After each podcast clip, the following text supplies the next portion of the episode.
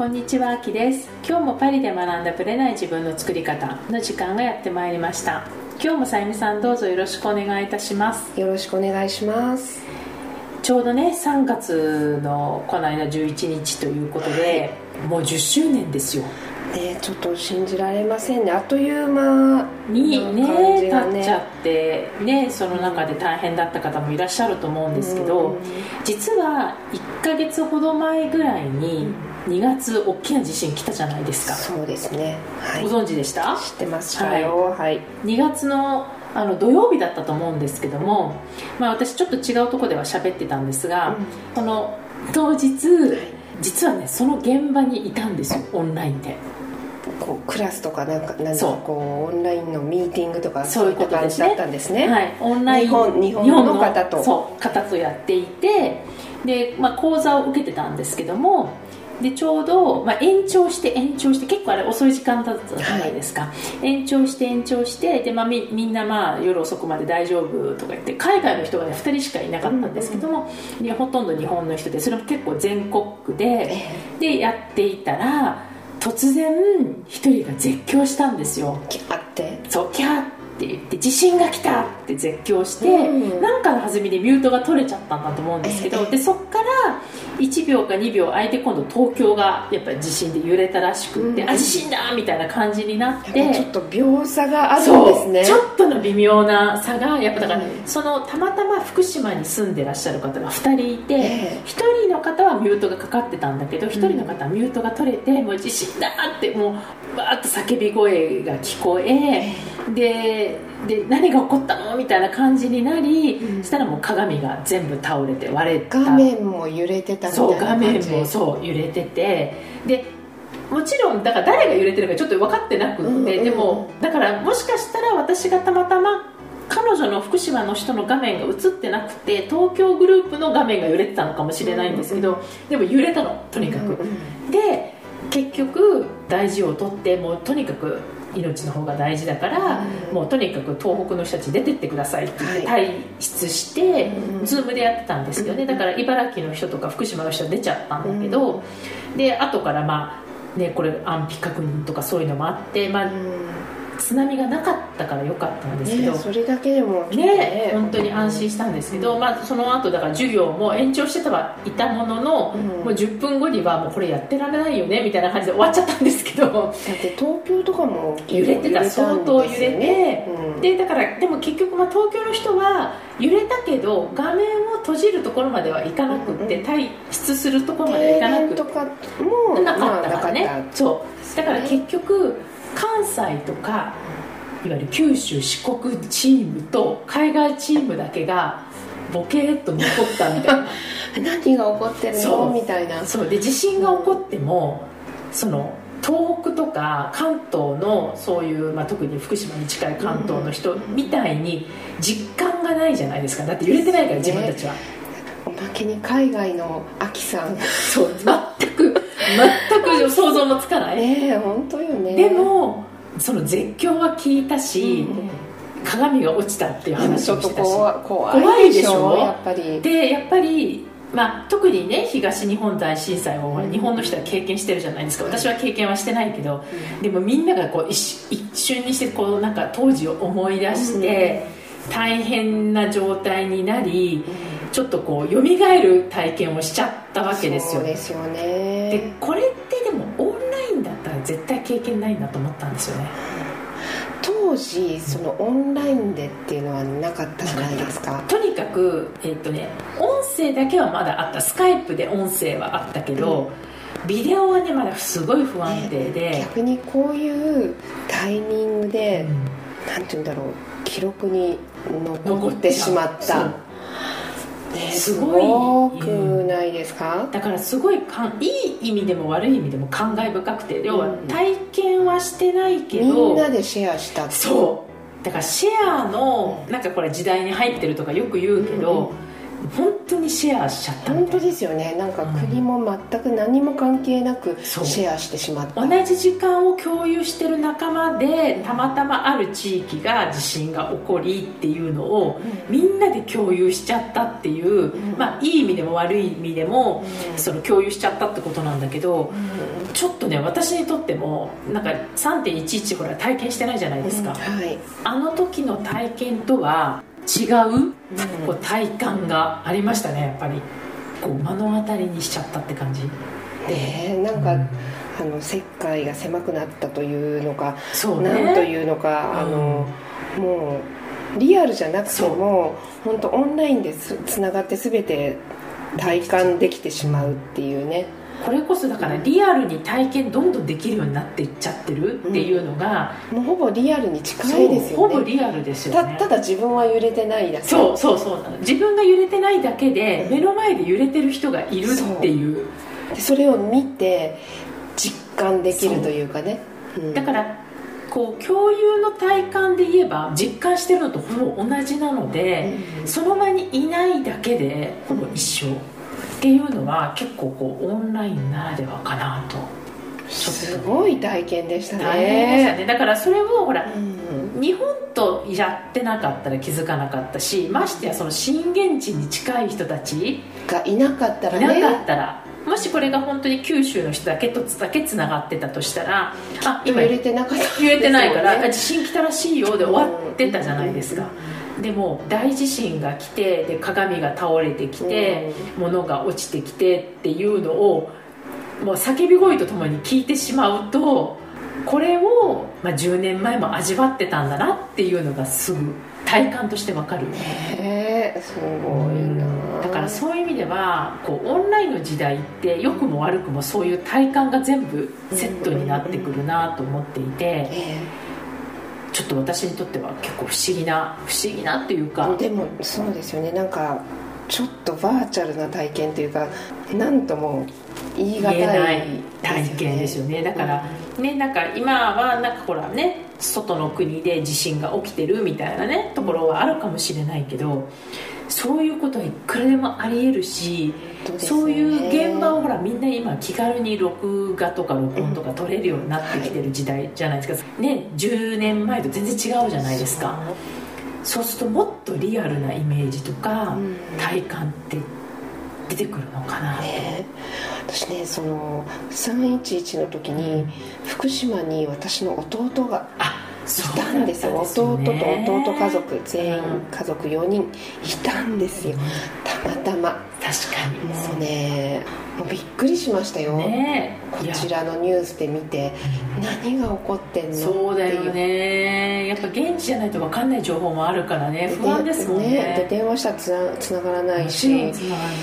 もともと福島に住んでた人じゃなかったんです。よね。お仕事で行ってたっていうことですよね。転勤でその3か月前に家族で、その3ヶ月前に行ったばっかりだったんだ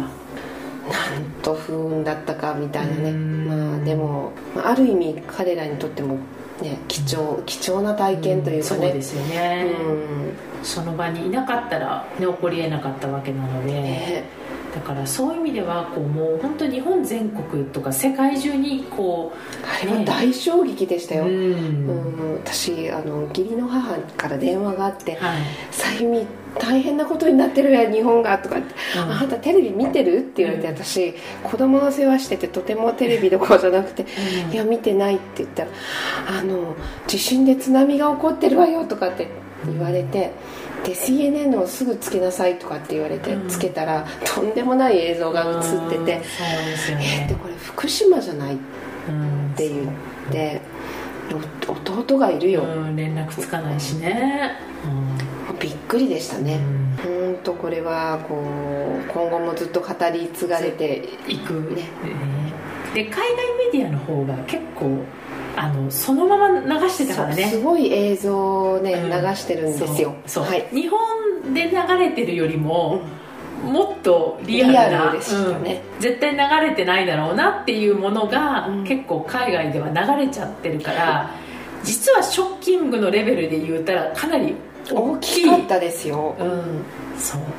だから日本の人は、まあ、だからそのメディアがね配慮して出さないようにしたところはあると思うんですけど海外メディアってその辺全然抵抗ないというかもうすごいリアリスティックなものをねそのまんま流してたから、はい、もう本当ショッキングそのものだったと思うんですけど、まああれがねなんかもう10年前っていうのもちょっと信じられないしあまりにも早く感じませんか、ね、で本当にあれからどう変わったんだろうかとか、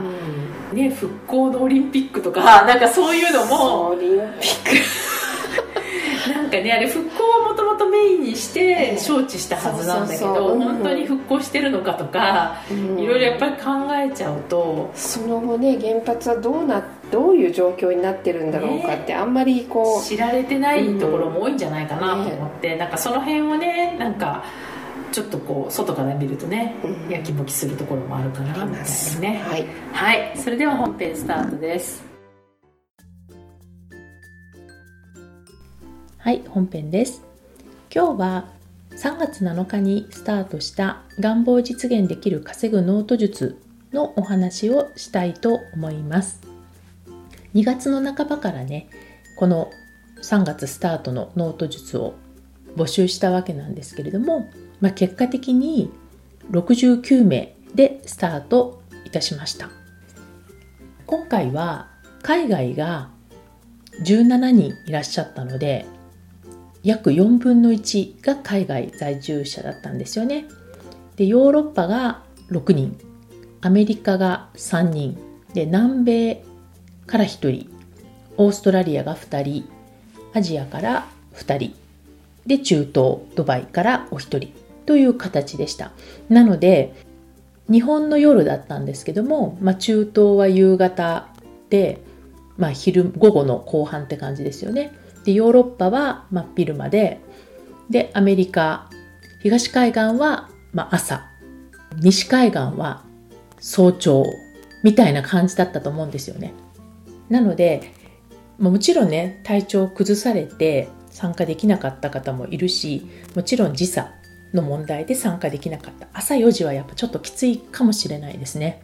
きついかもしれない。私も3時のセミナーを受けたことありますけどやっぱきつい。きついです。はい。でだから、まあ、そういう意味ではね本当に国際色豊かで多分私の特徴だと思います。日本に住んでらっしゃる方もね日本もねほんと北海道から九州までいらっしゃったんですけどもやっぱり国際結婚の人結構多いんですよ。日本に住んでるんだけど実は国際結婚ですみたいな方も結構多くてそういう意味ではかなりインターナショナルな雰囲気だっていうのはまあ他のねノート術の講師の方の中でも結構私の特徴かなと思ってます。で今回はねもちろん参加できない方もいらっしゃったんですけども62名ぐらいいたのかな。結構な参加率だと思います。で私自身ももちろんね録画はお送りするし後から復習はできるから全然参加しなくてもまあやっていこうと思えばいけるんですけどもやっぱねライブで伝えられる熱量とかあるんですよね。でそれを意図的にちょっと私もやってるところがあるのでやっぱりできればライブで参加していただきたいみたいなことは思ってたんですけどね。結構本当に62名っていうのは、うん、すごい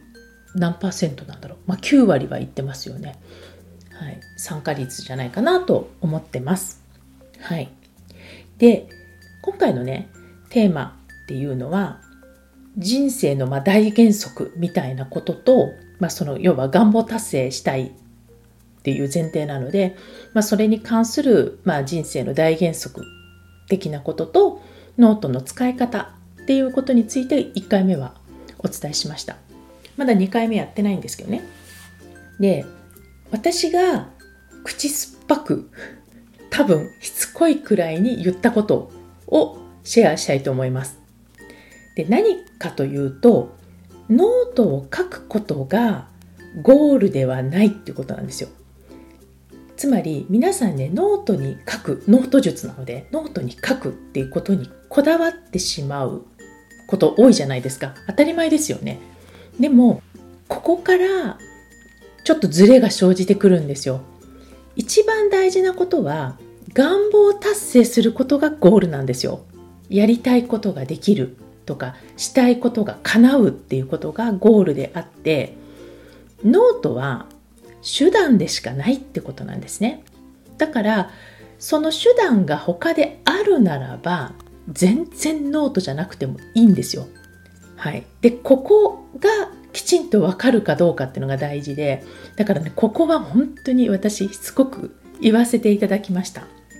というのも、まあ、私も含め周りを見ているとやっぱりね形から入りたいんですよ。そりゃそうですよね。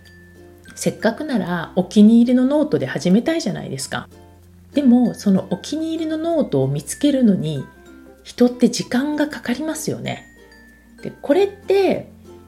気持ちはわかるんだけどその間止まってるのがもったいないんですよ。例えば注文して届くまでに3日4日ってかかっちゃったりとか見つからないじゃあそこのお店に行こうみたいな感じで日をまたいでね行くとどんどん時間がずれていくんですね。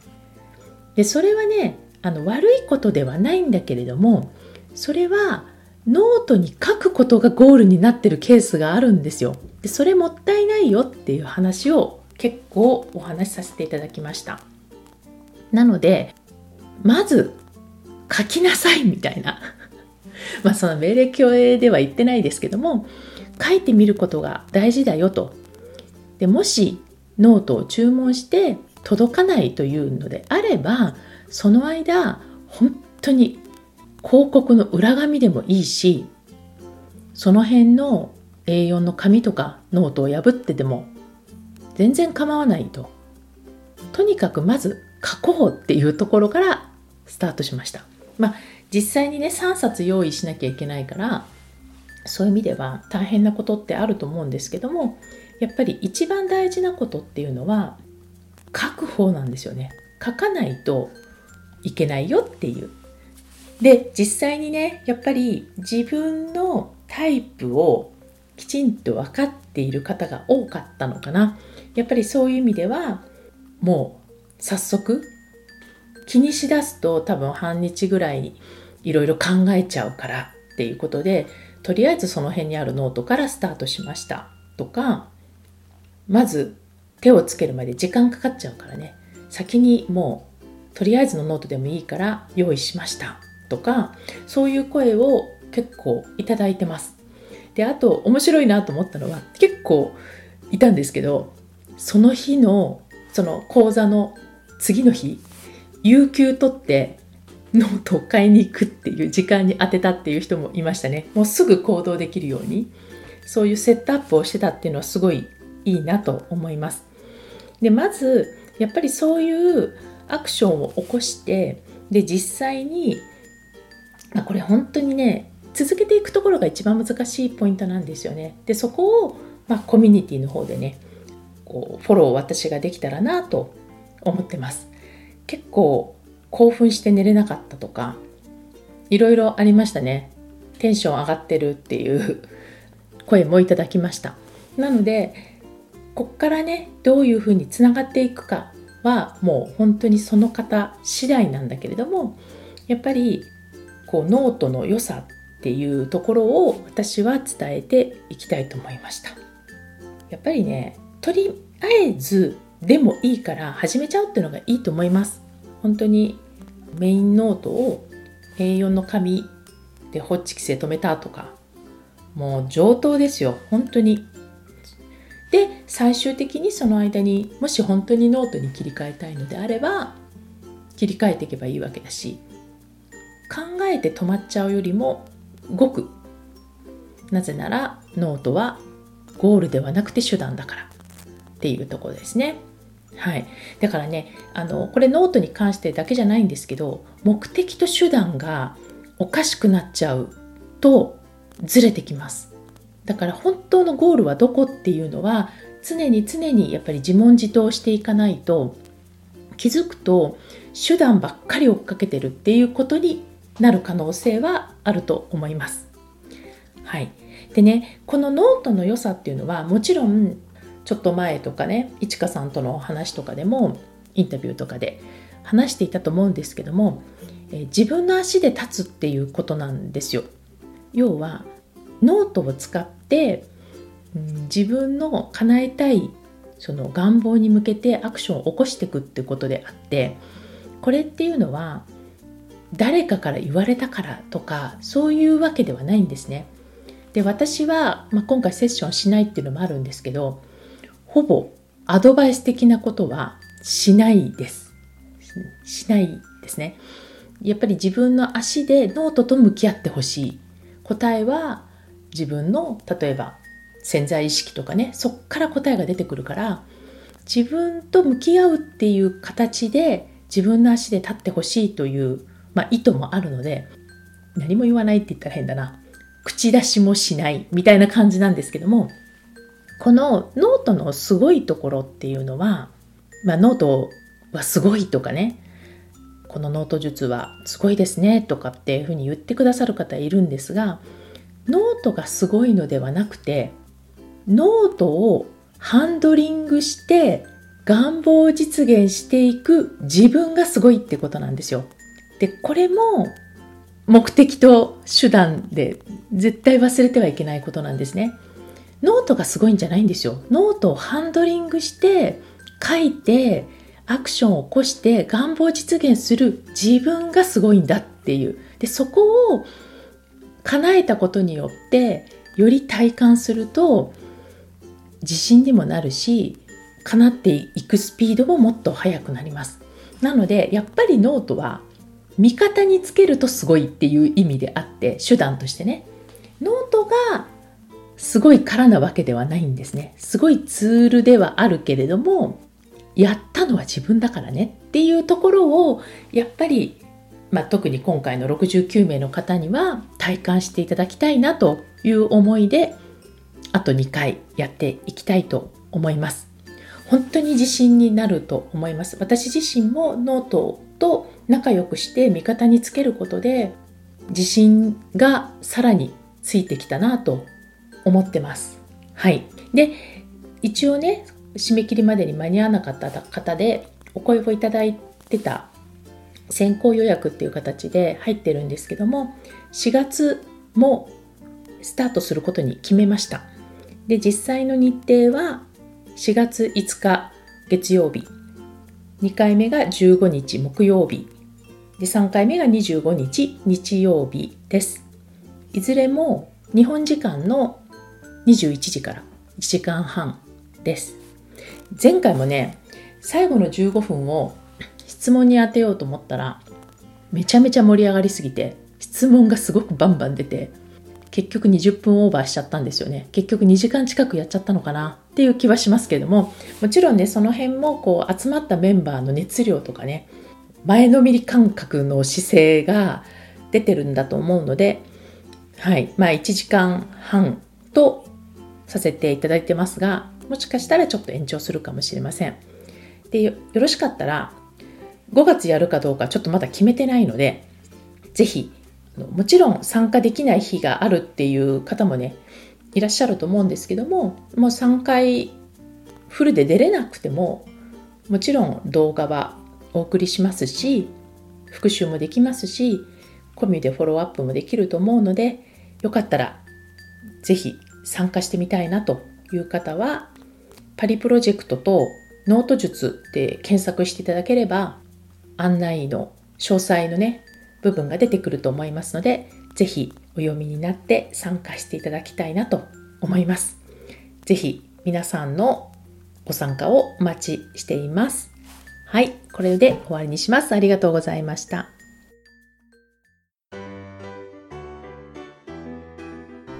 この番組は毎週金曜日をめどにお届けしています。確実にお届けするための方法として iTunes や Podcast のアプリの購読ボタンを押せば自動的に配信されますので、ぜひ購読するのボタンを押してください。また、皆様からの質問や感想をお待ちしています。